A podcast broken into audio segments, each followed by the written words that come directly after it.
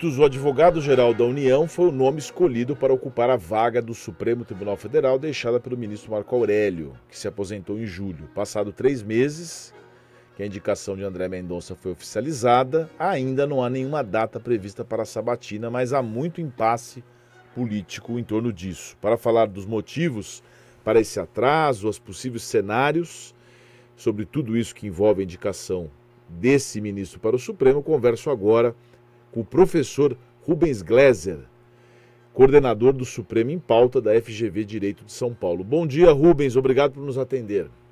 Bom dia a todos os ouvintes, bom dia, Sergei, é um prazer estar de novo com vocês.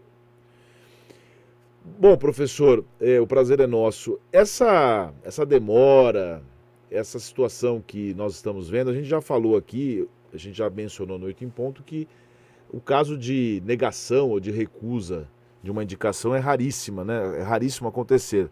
Por que está demorando tanto e se isso realmente já aconteceu outras vezes na República Brasileira? Olha, já aconteceu outras vezes na República, mas em situações tão diferentes que o processo de nomeação é tão diferente, porque o Senado avaliava depois, a pessoa assumiu o cargo, que acho que nem vale a pena uh, comparar. Porque nós temos é, eu acho que esse caso do André Mendonça põe abaixo é um mito de que o Senado serve só para homologar a indicação do presidente da República. As pessoas olhavam para Sabatina, viam Sabatinas pouco problemáticas, ah, com perguntas assim que não afrontavam o candidato e partiam da premissa de que então a Sabatina não servia para nada. Mas o que acontecia, ah, tivemos outros casos que indicavam isso, é que a Sabatina de verdade acontecia antes da sabatina oficial. Ela acontecia nos gabinetes ou às vezes até encontros coletivos. Muitos dos ouvintes vão lembrar que o ministro Alexandre de Moraes, antes da sabatina oficial, foi convidado para uma sabatina paralela numa casa-barco de um dos senadores. É um episódio quase anedótico. Mas então, quando chega na sabatina, é porque já teve a aprovação, já teve é, a via crucis do candidato que era também amparada pelo fato de que todos os outros presidentes da República depois de 88 estabeleceram suas coalizões partidárias. Então, as relações partidárias tornavam um pouco problemática a indicação. As negociações eram feitas com os líderes, serviços estavam alinhados, atendiam às necessidades ali ah, que as diferentes bases estabeleciam, e pronto, né? a não ser que a própria base estivesse fragilizada ou não estabelecida, ou o próprio presidente estivesse sofrendo um processo de rejeição. É, nós vimos que é, mesmo a Dilma, quando indica o, Fachin, no momento de muita tensão com o Congresso, mesmo assim aprova a, o, o porque naquele momento percebe, é, o Congresso entende que é uma ruptura muito forte com o governo. Essa... No caso do Bolsonaro, ele não estabelece uma coalizão partidária, ele não tem essa relação com os partidos. E ele também não chancela e não apoia o André Mendonça. Então a situação é completamente diferente. Mas essa, essa sabatina tem a Constituição, alguma lei estabelece algum prazo? E se é possível, né, na avaliação política também, na avaliação de direito, saber se realmente o Acolumbre tinha esse direito de atrasar tanto e agora ele disse, pelo menos fontes disseram que ele vai colocar para votar porque agora ele sabe que o, que o indicado vai perder. Acho que o que nós temos é que na presidência, tanto do Senado, quanto da Câmara dos Deputados, quanto do Supremo, inclusive, em que existe uma tarefa de ordenar a agenda dos trabalhos e estabelecer prioridade, nós temos um, um, um costume, né? se estabeleceu esse costume, essa prática, de dar uma liberdade completa para essa apreciação. É como uma, uma avaliação política mesmo, que não acho que é a mais correta, mas até hoje é isso que vigora, dar essa liberdade para que esse escolhido pela maioria da composição, seja de Supremo, seja de Senado, seja de Câmara dos Deputados, escolha o que é urgente julgar ou não, e isso vai permitindo a, a negociação. É a primeira vez que nós vemos o presidente do Senado é, negociando com os seus pares é, a vitória e colocando seu candidato tão, tão fora dos bastidores, então, então franca disputa política, mas isso se deve ao fato de que o presidente mesmo não parece ter negociado ou não negociado de maneira eficiente com os partidos e com o presidente do Senado. Nós temos um sistema no Brasil que é uma democracia que a literatura chama como consensual. Ela exige que o presidente da República é, negocie, faça concessões, chegue a meio termos constantemente. E esse sistema foi montado para evitar que uma maioria extremista que chegasse ao poder destruísse minorias, atropelasse direitos, desfizesse construções históricas, instituições. Então, uma das instituições que faz esse papel é o federalismo. Outra é o fato de que nós temos justamente duas câmaras no legislativo, é, duas casas, a Câmara dos Deputados e o Senado Federal. Então as pessoas olham com um certo estranhamento, como se houvesse uma revolta dos governadores, uma revolta dos senadores e dos deputados. E não é uma revolta, é uma oposição é, aberta, porque não houve negociação, não houve criação de consenso.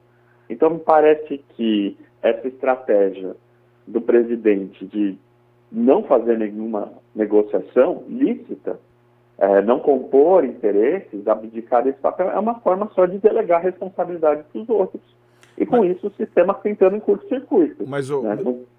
mas, meu caro Rubens, essa leitura de indignação da população ou das pessoas que desconhecem todas essas engrenagens da democracia, ela não chega a ser legítima diante do abuso que as pessoas também eh, se valem desses institutos, ou seja, demora para pôr para votar, é, o presidente da Câmara que não decide sobre o pedido de impeachment, o pessoal acaba abusando também. Por isso que a, a indignação é legítima, você não acha?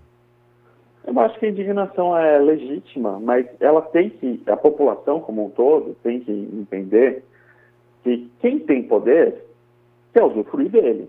Fulano trabalhou a vida inteira para virar presidente da Câmara dos Deputados.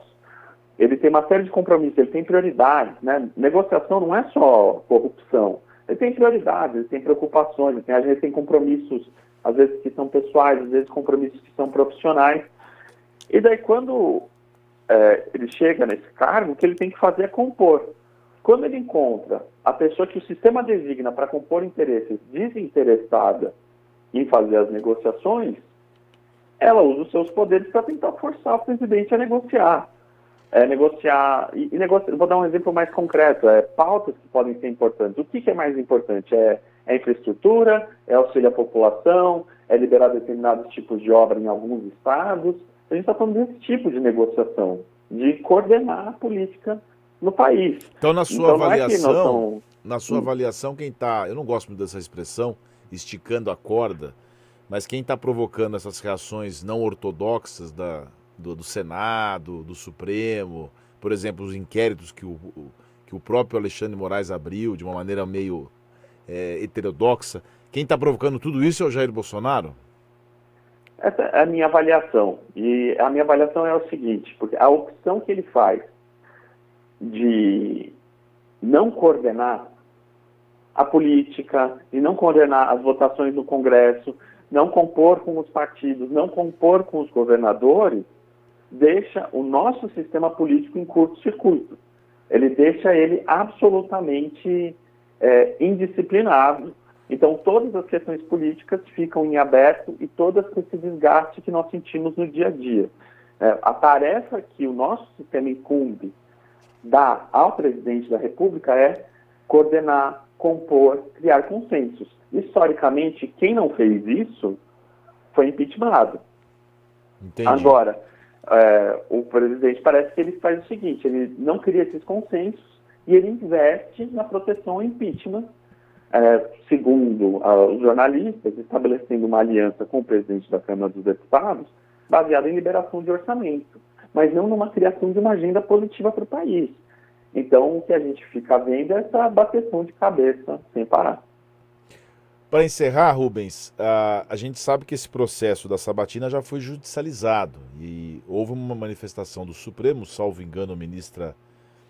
É, não foi a Carmen Lúcia, foi a ministra Rosa Weber, deu uma decisão que a, o Acolume ainda teria um tempinho para pautar essa sabatina. A gente corre o risco de que isso seja mudado pelo judiciário, porque no caso só o Supremo que pode decidir, né? Não tem é, ainda vai ficar na mão do Alcolumbre mesmo, né? Eu acho que por enquanto sim. É, eu acho que o, o, Supremo precisa sempre fazer uma opção do quanto que ele vai interferir no sistema político. Se existe uma é, violação flagrante de um direito, ou se estabelecer uma, uma situação profundamente abusiva, ele interfere. Mas ele não tem capital político para ficar o tempo todo regulando a política, porque algumas decisões, alguns custos políticos eleitorais, têm que ser assumidos pelos agentes políticos. É, então, o Alcolumbre vai ter que se ver com os eleitores, se eles gostaram ou não gostaram do que ele está fazendo em relação à sabatina. Algumas decisões têm custo político e o judiciário tem que ficar de fora, enquanto você não tem algo que está gerando um, uma profunda distorção no sistema. Me parece que a ação do Alcolumbre não está gerando uma distorção, é, é um jeito de tentar fazer o presidente compor e sentar e negociar com os partidos, que é fazer o trabalho dele. Então, acho que por enquanto não tem abuso. É, e lembrando que toda essa celeuma também é, foi provocada por conta da opção do presidente indicar alguém terrivelmente evangélico, né, meu caro Rubens? Tem que ser, tem que ter essa característica, né? Eu acho que esse não é o problema de verdade. Se fosse negociado, é, eu acho que você tem um Congresso que é conservador, vai indicar alguém conservador, um presidente é, reacionário, que vai indicar alguém de perfil conservador.